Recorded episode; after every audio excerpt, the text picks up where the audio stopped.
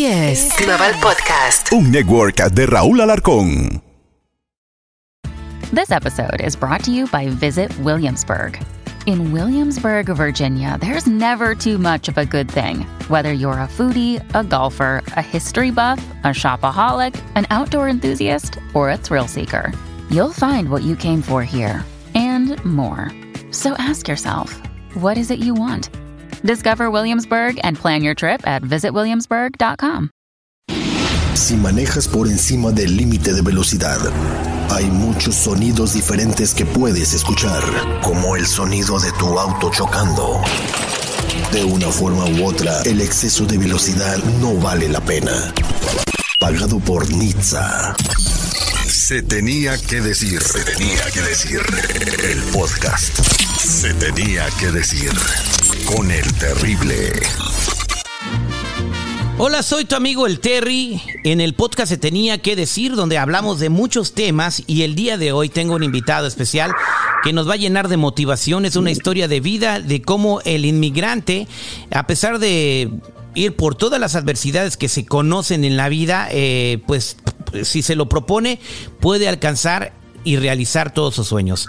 El día de hoy nos acompaña Miguel Ángel Suárez, quien ahora es un emprendedor y nos va a contar su historia. Miguel Ángel, gracias por estar con nosotros aquí en Se Tenía que Decir. Hola, buenas tardes, un gusto. Gracias por la invitación, hermano. Un gustazo. Miguel Ángel, eh, ahora vives en México porque fuiste deportado de, pues, de los Estados Unidos cuando estabas en Estados Unidos trabajando.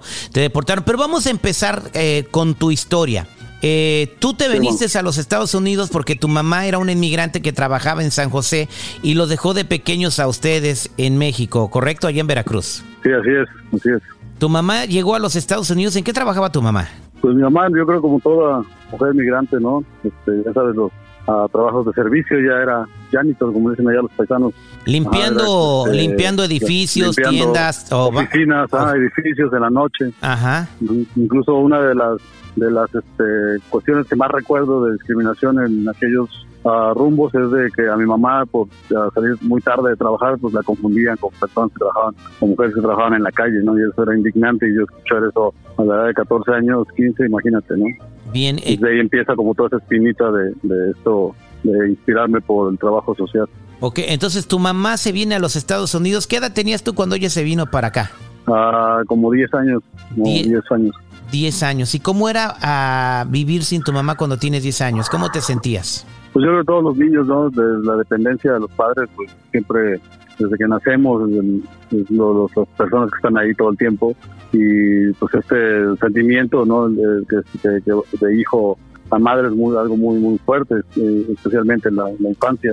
Entonces, pues sí, era en esos tiempos, de ahorita que, ya pues uno ya está grande y puedo ah, recordar, pues era que era como la desesperación, ¿no? De volver a verla, o sea, de, de- de volver a estar con ella y pues de que se acabara ese, ese sufrimiento de, de estar separado de, mi mamá, ¿no? Bien, y, y tú a los 10 años, o sea, recibías el dinero que les mandabas a tu mamá desde San José, allá a Veracruz. Aparte de eso, ¿tú Ujú. trabajabas en algo a los 10 años?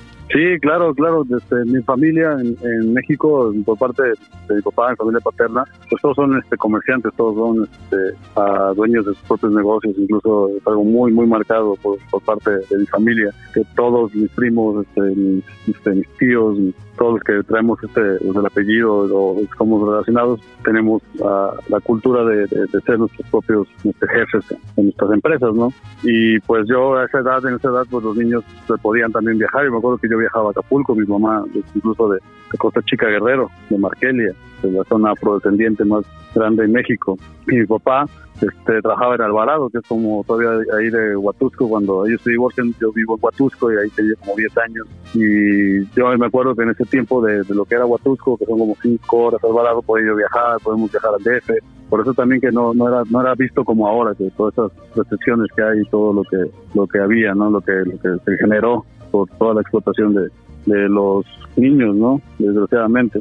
Entonces, pues, pude, pudimos viajar y también pude yo cobrar este en este servicio que todavía existe, que creo que se llama Telégrafos, y pues a mí me daban directamente las, las claves, ¿no? Como ahorita usa este, pues esas remesas, y pues yo podía cobrar y por ese transcurso de los 10 años a los 14 años ahorré todo eso. Y Ah. se hice un dinero, más lo que yo trabajaba con mi abuela, con mi familia, que hacía una refaccionaria o una gustería, un restaurante, cualquier negocio que sea en familia, siempre había algo que hacer. de Exactamente. Entonces hay que acotar esto, hay que acotar esto. eh, estamos hablando con Miguel Ángel Suárez. eh, él vivió en los Estados Unidos, fue un emigrante, trabajado en los Estados Unidos, luego fue deportado a México y ahora es una persona emprendedora eh, que, que tiene trabajo para miles de personas, un millonario pues. Pero a los 10 años... Eh, Rumek, como le conocían a él, no tenía necesidad de trabajar porque de todas maneras su mamá le mandaba lana, pero él trabajaba. Esto ya lo traes en la sangre, porque hay muchas personas que, que, que, pues no, ay, es un niño, no debe de trabajar, pero tú tenías algo que te motivaba a trabajar, ¿lo hacías porque te nacía o porque tenías necesidad? No, pues era, yo creo, más que nada le- se lo debo esto a la cultura, ¿no? Donde me crié.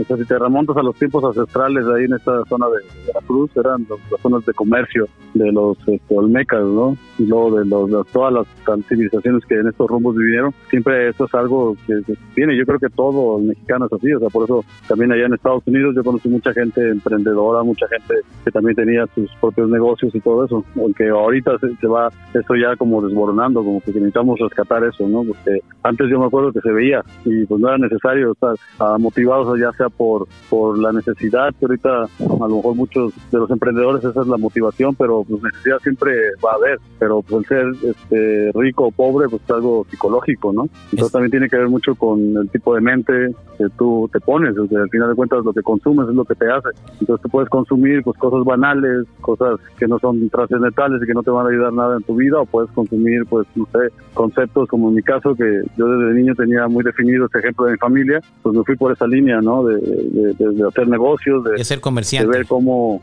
podíamos, claro, de, de cómo, cómo poder vender servicios, cómo poder este, conectar gente, cómo poder este, materializar ideas. Entonces, pues eso fue lo que fui consumiendo, eso fue, me fue atrayendo, eso es importantísimo para que, para que, para que la gente, la gente se motive, ¿no?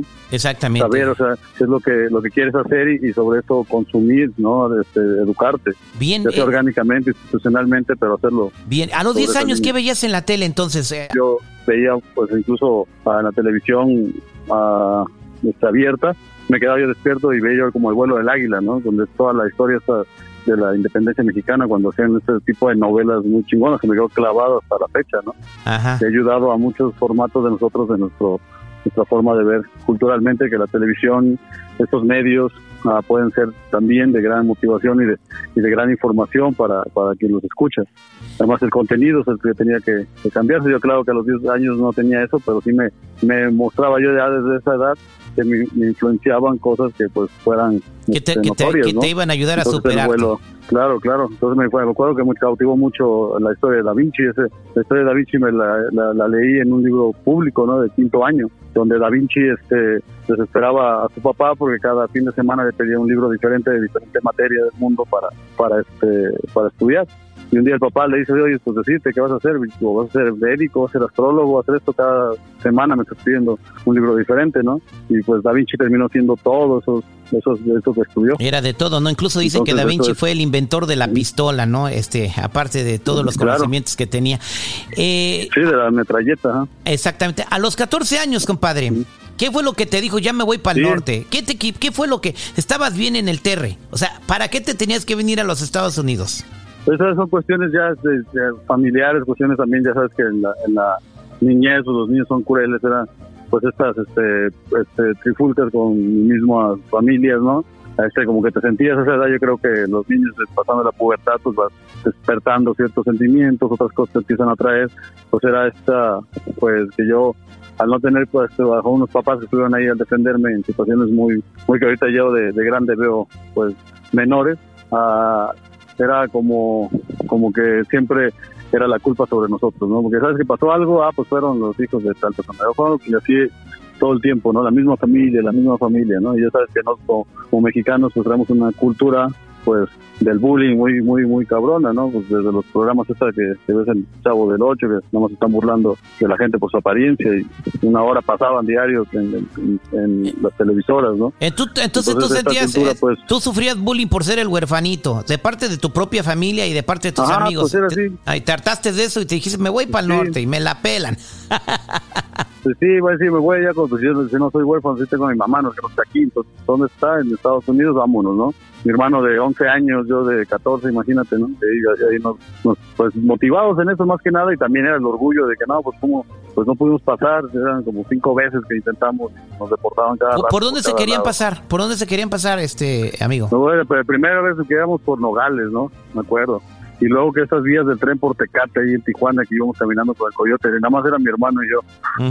Pues yo, traía, o sea, yo lo que hacía nada más era eso, ¿no? Que alguien nos guiara, o sea, nada más desde encontrar el coyote, llegar, o sea, o sea, hacer toda la estrategia de poder allá llegar, nosotros dos fue toda una odisea. Llegando allá y solicitar estos servicios que suerte tuvimos, ¿no? Que nos pasara algo malo, pero bueno, sí, empezamos por Tecate, por Yuma, por Nogales, cinco o seis veces ahí tratamos de, de pasar la frontera y no se podía. Y finalmente, ¿cómo se pasaron? ¿Por, ¿Por dónde y cómo fue? ¿Caminando? ¿Adentro de una cajuela? ¿Cómo fue? No, pues fíjate que un pinche taxista nos dice ahí en Tijuana, oye, conocemos acá un tal Mil Micas que este, hace pues micas falsas y pues a lo mejor pues, ahí pasar y intentarse de todos modos, ¿qué más quieres? Y pues ese taxista nos llevó ahí con este señor, el señor nos rechaza, claro, al ver que somos pues, niños, no tenemos un adulto, pero la que se compadece con nosotros es la señora, que sale ahí atrás de él y que cómo nos vas a correr y que porque andan acá solos, muchachos locos, tas, tas, tas. ya le hablamos, no tenemos teléfono pues, para hablar a mi mamá, o sea, no tenemos nada de información, nosotros nada más tenemos dinero, ¿no? Y que era lo que más cuidábamos y pues eso era, fue el, gran problema, que tuvimos un mes y medio a la familia, tanto en México como en Estados Unidos, los que cuando ya se enteraban que nos habíamos ido, pues ahí con el Jesús en la boca, ¿no? Con el miedo a lo peor que pueda pasar. Y pues ya con la con la señora compadeciéndose, compadeciéndose de nosotros fue la que nos le dijo al esposo, ¿sabes qué? Ahora ayúdalos a, a que pasen, ¿no? Y ya fue como, nos mandaron en un coche, con un señor, un coche muy viejo que si lo agarraban, pues a él y al señor no perdía mucho, no sé, me acuerdo que fue algo muy muy marcado porque el señor pues iba más nervioso que nosotros y pues, ponía a mi hermano que era un niño pues casi a llorar de nuevo y me acuerdo que la migra este nos, nos hizo la señal de que nos orillábamos y nos parábamos entonces pues nosotros pensamos lo peor el señor incluso se orinó en los pantalones no no, manches. y mi hermano, y mi hermano casi empieza a chillar y todo eso, y digo, ah, su mecha.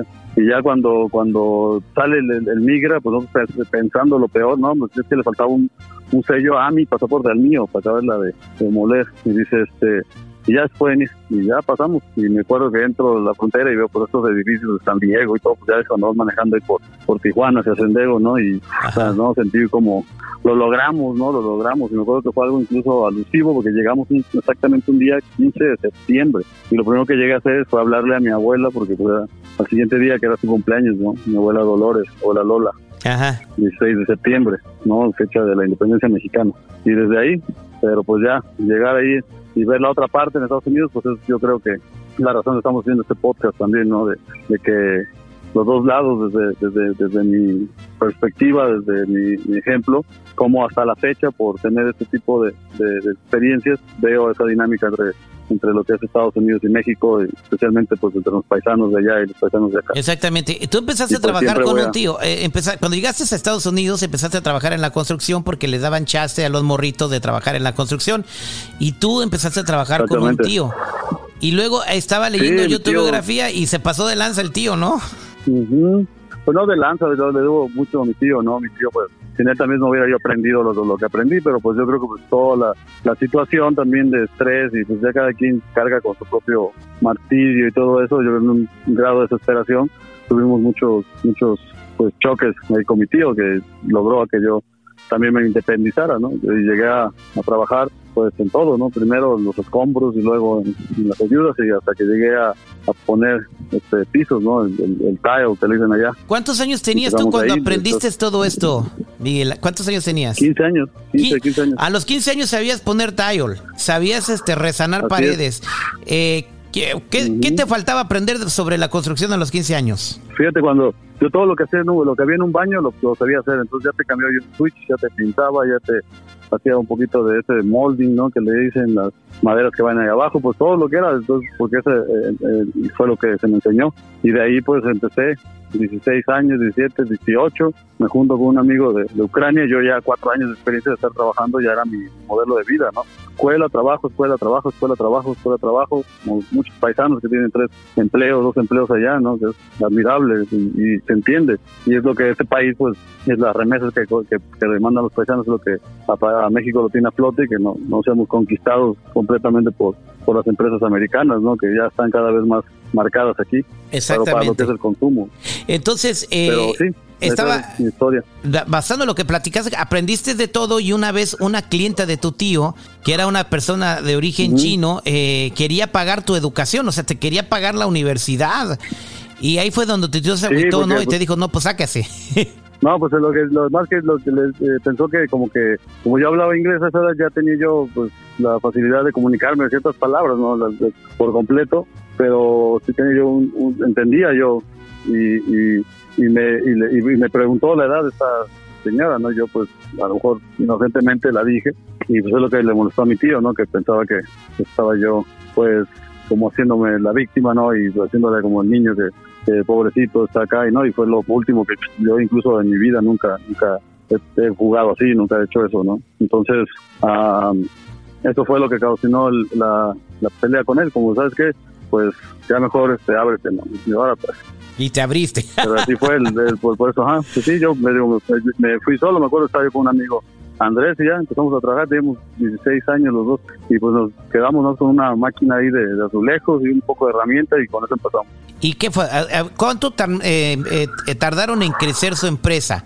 Con tu poca herramienta que tenías y tu máquina de azulejos, para empezar a hacer una compañía de construcción a los 16 años. Fíjate, a los 16 años, este, nosotros trabajábamos en, en todo lo que era este, la casa de nuestros maestros de la escuela, así por decirlo así, ¿no? O sea, tenía yo un, había un programa ahí en San José, en nuestra escuela que se llama William Overfield, ahí en el este de San José, que se llamaba JRTC.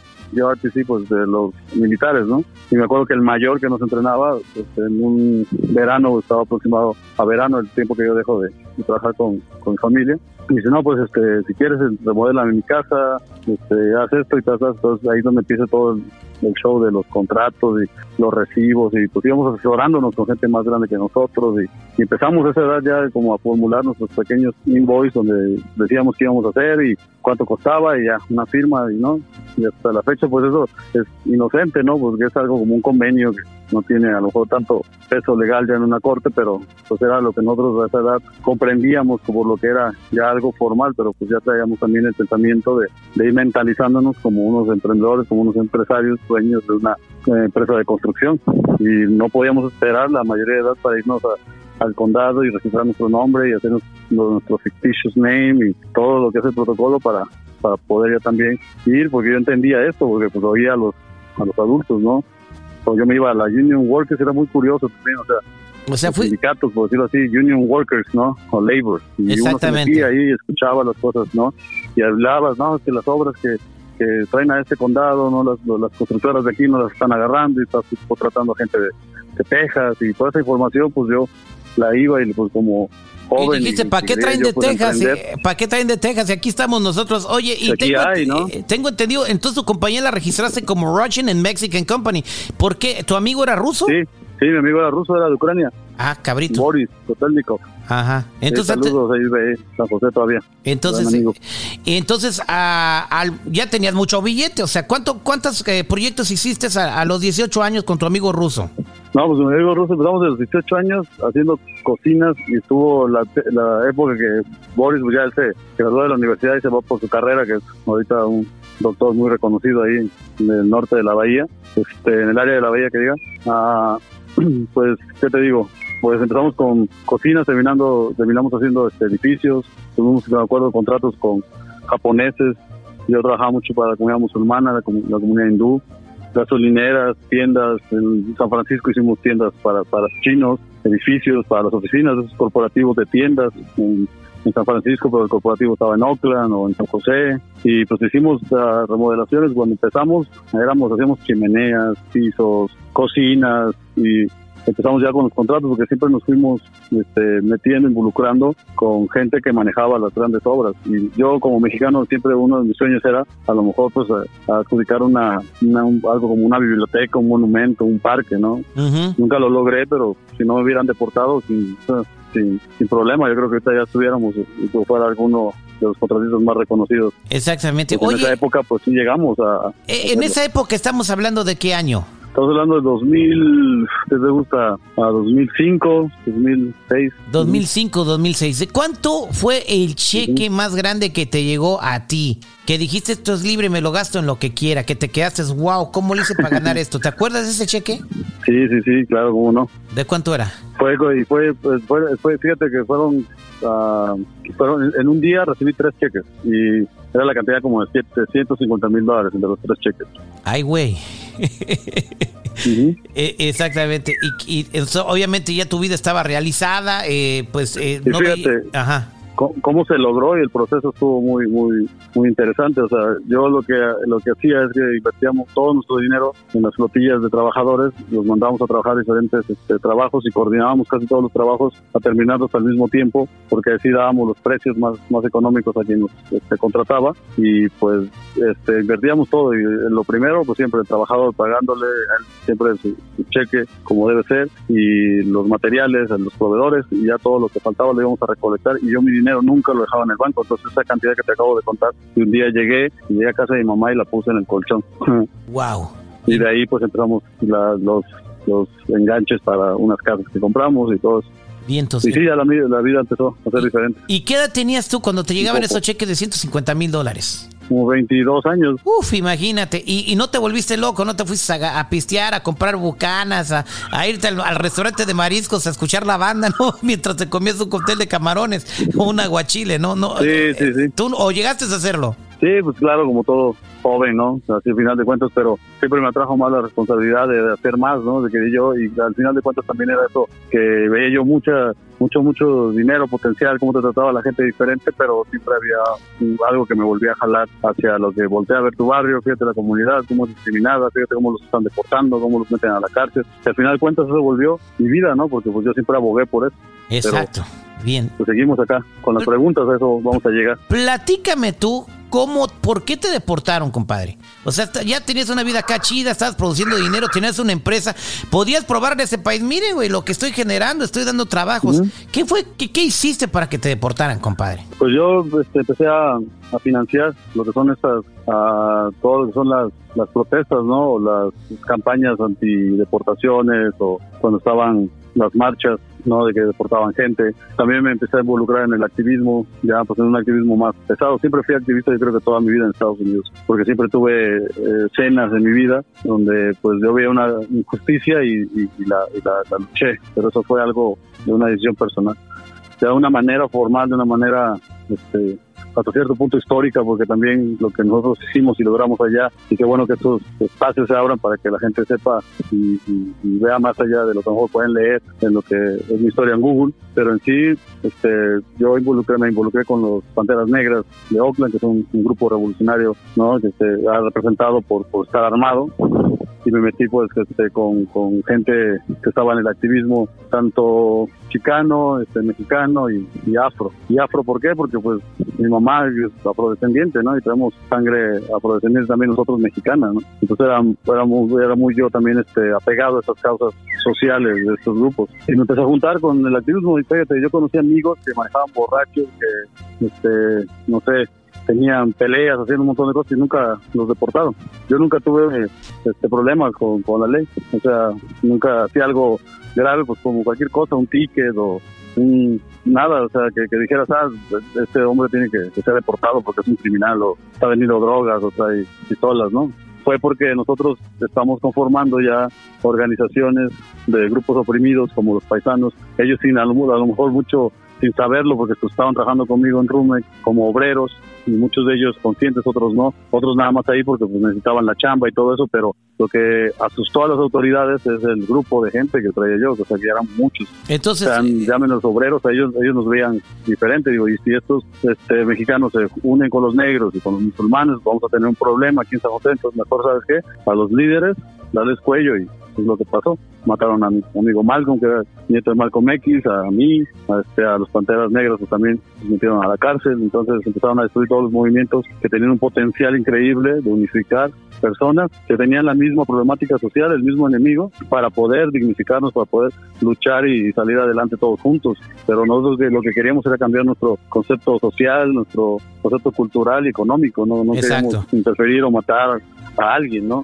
Pero pues, el gobierno de Estados Unidos lo que quiere pues es obreros, mano de obra barata y entonces pues, te, echaron la mano, te echaron la mano, te, te ubicaron como pues, un, eh, estar en un grupo de protesta ah, violento, te pusieron cargos y te deportan. Eh, obviamente vas para México. ¿Y cómo empezaste? O sea, ¿te dejaron que te llevaras tu lana eh, o te quitaron tu dinero? ¿Cómo fue tu proceso de deportación? ¿Y qué fue lo primero que hiciste? Cuando, cuando, te, deportan, este, no sé, creo que la metodología es diferente. Yo hablé con muchos paisanos acá, incluso aquí en, el DF se hizo una comunidad ahí que se llamaba uh, Pequeño Los Ángeles, algo así, y había un montón de deportados de, Estados Unidos, personas que se metieron a trabajar a los call centers, a un montón de cosas, pero y todos teníamos historias muy diferentes, procedía muy diferente, y la mía pues incluso era muy diferente todavía a la, de los demás, ¿no? Pero el caso de, de, mí, de lo que yo, este, lo que me hicieron a mí, pues sí, congelaron cuentas, este, contratos, cheques que tenía yo pendiente, todo te quitan,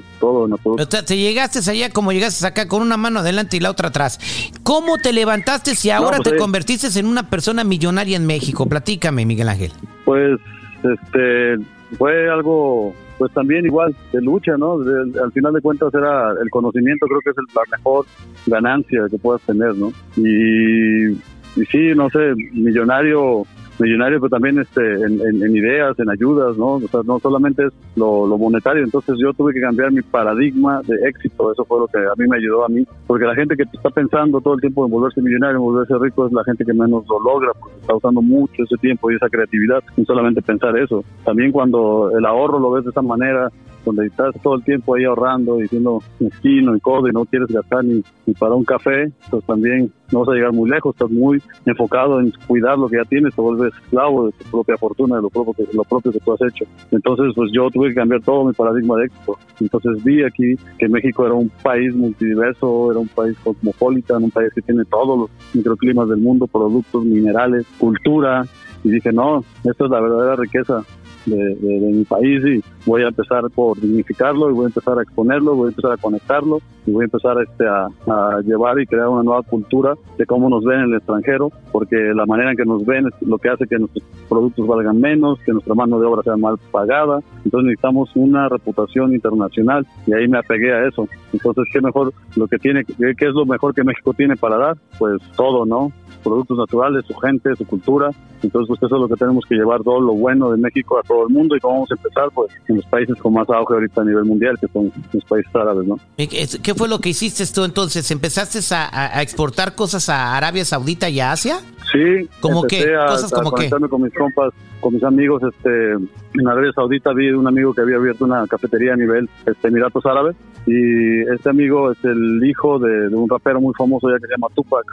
Ajá. rapero. Sí, como no, Shakur Tupac, ¿no? sí, como no, una leyenda de la música aquí. Entonces, ¿es tu compa ese, ese, ese, el hijo de Tupac es tu compa? Sí, así es, Mutas Bell Shabbat se llama, el grupo de los Aulas, ¿no? Ajá. Entonces él este, eh, se convierte al Islam completamente, deja lo que es el mundo del rap, por todo lo que el rap se distorsionó después de la muerte de su papá, y ya este, él entra a lo que es este, pues el comercio, ¿no? Se mete al mundo del café, junto con el hijo de Bob Marley, el hijo más grande de Bob Marley, Rohan Marley y con ellos crean un, movimiento que se llama el Movimiento Consciente de Café, donde este, incitan a la gente que vean las condiciones del productor y que apoyen por medio del consumo de los productores, o sea, directamente a los productores. Entonces ellos lo que hacen es promover y exponer la vida de los productores para que la gente se concientice y pueda este, consumir estos productos, ¿no? Entonces yo empecé con este legado aquí en México, empecé con la interacción de traer Marley Coffee a México, de interactuarme con, con este Muta, que es el hijo de Tupac, y todos este, estuvimos este, viendo todas las tendencias de mercado en México y es como empezamos a, mandar café a Emiratos Árabes cuando no había una ruta de comercio. Desgraciadamente todo tenía que pasar por Estados Unidos o por algún otro país. Y ya con los costos de Estados Unidos pues ya no nos daba, ¿no? Entonces era caer otra vez en lo mismo. Tenemos de alguna manera nosotros como mexicanos mandar este café a, a Emiratos Árabes. Y ahí fue todo también una odisea. Estoy junto con unos, a unos grandes amigos que ahora este, hemos trabajado también ya varios proyectos aquí en Coatzacoalcos, a Veracruz, que tiene una flotilla de 200 barcos que fueron los que se llevaron para allá para nuestro café, ¿no? Y así es como pudimos entrar al mercado y también pues pasamos a la historia como el primer mexicano que exporta a Dubai porque cuando yo saco los permisos fitosanitarios para mandar los contenedores y todo eso, pues ahí sale, ¿no? Que ese, ese, ese café estaba o tenía ya el permiso para ser exportado a los Emiratos Árabes. Exacto. Y la Cámara Wow. de Comercio, pues ajá, es como me dan el reconocimiento como el primer café, pero yo no, no lo hice con esa intención que quería yo ser el primer mexicano ni nadie, incluso ni, ni sabía, ¿no? Incluso yo había escuchado eh, hasta gente del mismo gobierno. Tú, no, tú nada más estabas ya correteando la chuleta, nada más estabas correteando la chuleta, pero bueno, Yo estaba- eh, eh, eh, tu compañía se llama Rumec eh, y, y la constructora está al mando de tu hermano Miguel Ángel que se quedó en Estados Unidos y bueno, así es como un emigrante llega a los Estados Unidos con una mano delante y otra atrás, lo deportan y se convierte en millonario también cuando llega a su país de origen, en este caso México. Miguel Ángel, tu historia es una historia que inspira a muchos. De verdad espero que la gente que está escuchando se tenía que decir con el Terry pueda llevarse algo muy positivo de, de lo que nos platicaste el día de hoy. Y, y pues eh, en Claro. 10 segundos, dame un consejo para toda la gente que está escuchando en todo el mundo.